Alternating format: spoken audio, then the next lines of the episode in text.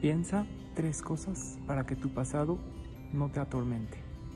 Número uno, ¿qué aprendí de ese pasado? Número dos, ¿qué sí puedo cambiar ahorita?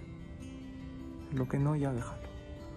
Número tres, anteriormente cuando lo hice, tomé la decisión que creí que era correcta. Fue lo mejor que decidí. No siempre tomamos las mejores decisiones, pero eso ya es parte del pasado. No te atormentes del pasado. Aprende de él. Vive así y serás más feliz.